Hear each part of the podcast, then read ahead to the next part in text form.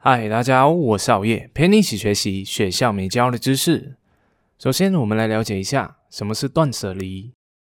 断指的是斩断，不要轻易入手不需要的东西；舍就是舍弃，意思就是扔掉废物；离则是脱离，也就是脱离对物品的执念。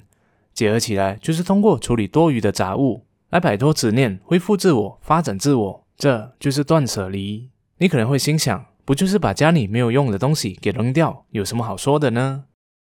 虽然它看起来只是在处理和收拾东西而已，但真正的目的是要调整我们的生活，并且从繁杂的事物中解脱出来。有名的八二法则在这里也非常适用，因为生活上百分之二十的物品就足以满足百分之八十的日常需求了。就举个例子来说吧，平时我们穿的衣服就那几件而已。可是，只要一打开衣柜，就会发现里面有一堆被打入冷宫的衣服，可能只是穿了一两次，有些甚至根本就没有穿过。现在适逢网购的时代，买东西便宜又方便，可是货到手了才发现尺寸不适合，或者根本不好看，想要扔掉又觉得非常的可惜，于是他们就被你塞在了衣橱柜里的一个角落了。那些平时有做家务的人，可能就会发现到，不管怎么努力打扫、整理和收纳。一段时间过后，家里很快的就会变得杂乱无比。原因就在于我们只不过把东西移动到别处，又或者是把它收进在柜子里面罢了。如果没有把这些东西给扔掉，或者是没有控制自己购买不必要的物品的话，那么家里的空间自然就会越来越少了。那么我们为什么要断舍离呢？假如一个人长时间进食却完全没有排便的话，毒素就会积累在体内，而导致新陈代谢的紊乱。内分泌失调等健康的问题。同样的，如果我们的居住环境凌乱不堪，堆满了没有用的东西，就感觉很压抑，喘不过气来。断舍离就是生活的新陈代谢，把空间里的物品的数量尽可能的减少，为我们带来一个清爽、整洁、悠然的居住环境，心情自然的就会愉快许多了。想象一下，当你一下班回到家的时候，打开门一看就是乱七八糟的，你心里会感到舒服吗？肯定是不会吧。相反的，有一个干净整齐的环境在迎接着你回家，瞬间就会感到舒畅许多了。还有，控制自己的物欲，就能避免冲动开销。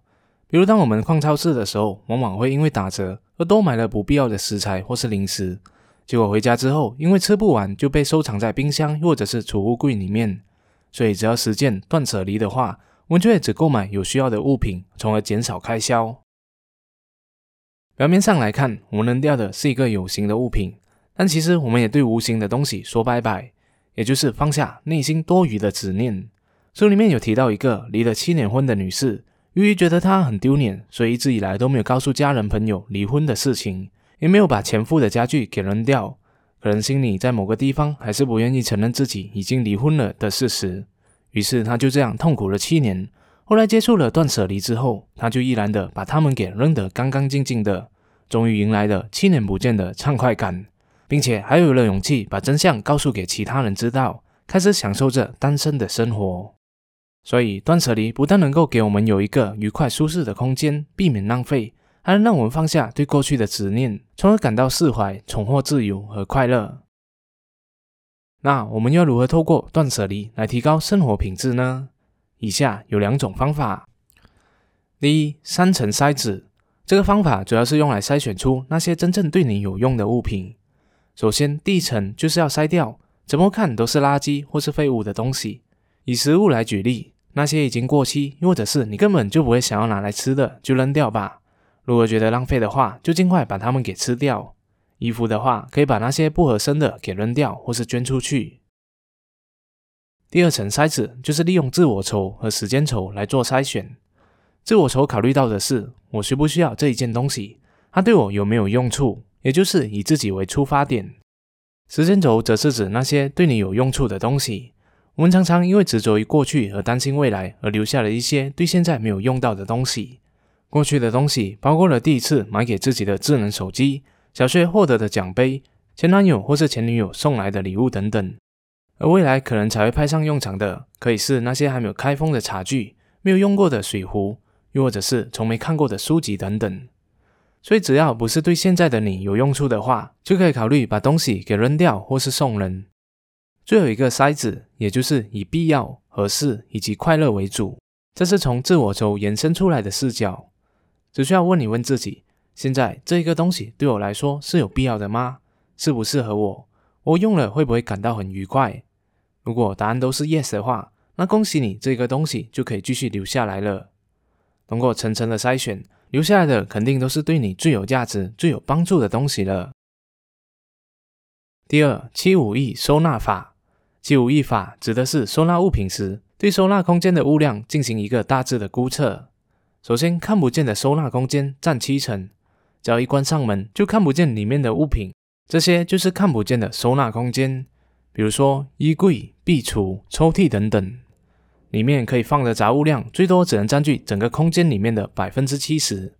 有些人会觉得，既然看不见了，里面塞得满满的也没有关系。但这样做的话，会导致我们很难找到想要的东西，而且每次还需要把最外面的东西先拿出来后，才能找到最里面的，非常的麻烦。接下来，看得见的收纳空间要占五成，像是带有玻璃门的橱柜，里面所摆放的杂物量只能占据空间的百分之五十，这样摆放的话就不会显得拥挤，而且看起来美观整洁。最后，展示性的收纳空间占一层。如果你想要展示一幅画，或者是一盆植物的话，最好就是让它独立摆放，就好像是在画展里面，那些名画总是被独立的展示在宽阔的空间，显得别具一格。有些人可能会觉得这样的收纳方式很浪费空间，但如果你有认真的清除掉废物的话，留下来的物品数量绝对是绰绰有余的。你也可以用这一个方式来整理你的居住环境，相信住起来除了会感到更舒适。别人来做客的时候，也会觉得你是个有品味、懂生活的人。好了，这是今天好友和大家分享的《断舍离》书里面的几个重点，我们来回顾一下。首先，断舍离是通过处理多余的杂物来摆脱执念、恢复自我的一种生活方式。它可以让我们享受一个舒适愉快的居住环境，避免不必要的花费，以及放下对过去的执念。通过三层筛子，可以帮助我们筛选出自己真正需要的东西，其他的全部舍弃掉。同时，我们也可以使用七五一收纳法，让自己变成一个极简高手，提高生活品质。断舍离，它是一种生活的减法哲学，减去多余的物品，我们就多了一点空间，少了一份负担，恢复一丝的清爽。其实，它不只能够用在收纳整理，也可以延伸到投资理财、个人关系以及个人欲望。在物质多寡的时代下，学会给生活进行新陈代谢，我们才会变得越来越年轻，越来越有活力。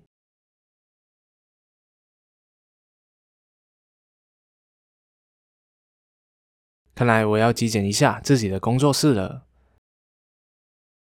在这里，我也邀请大家加入我们的成长思维行动营，让我们帮助你培养成功者思维，蜕变成为一个高效积极的自己。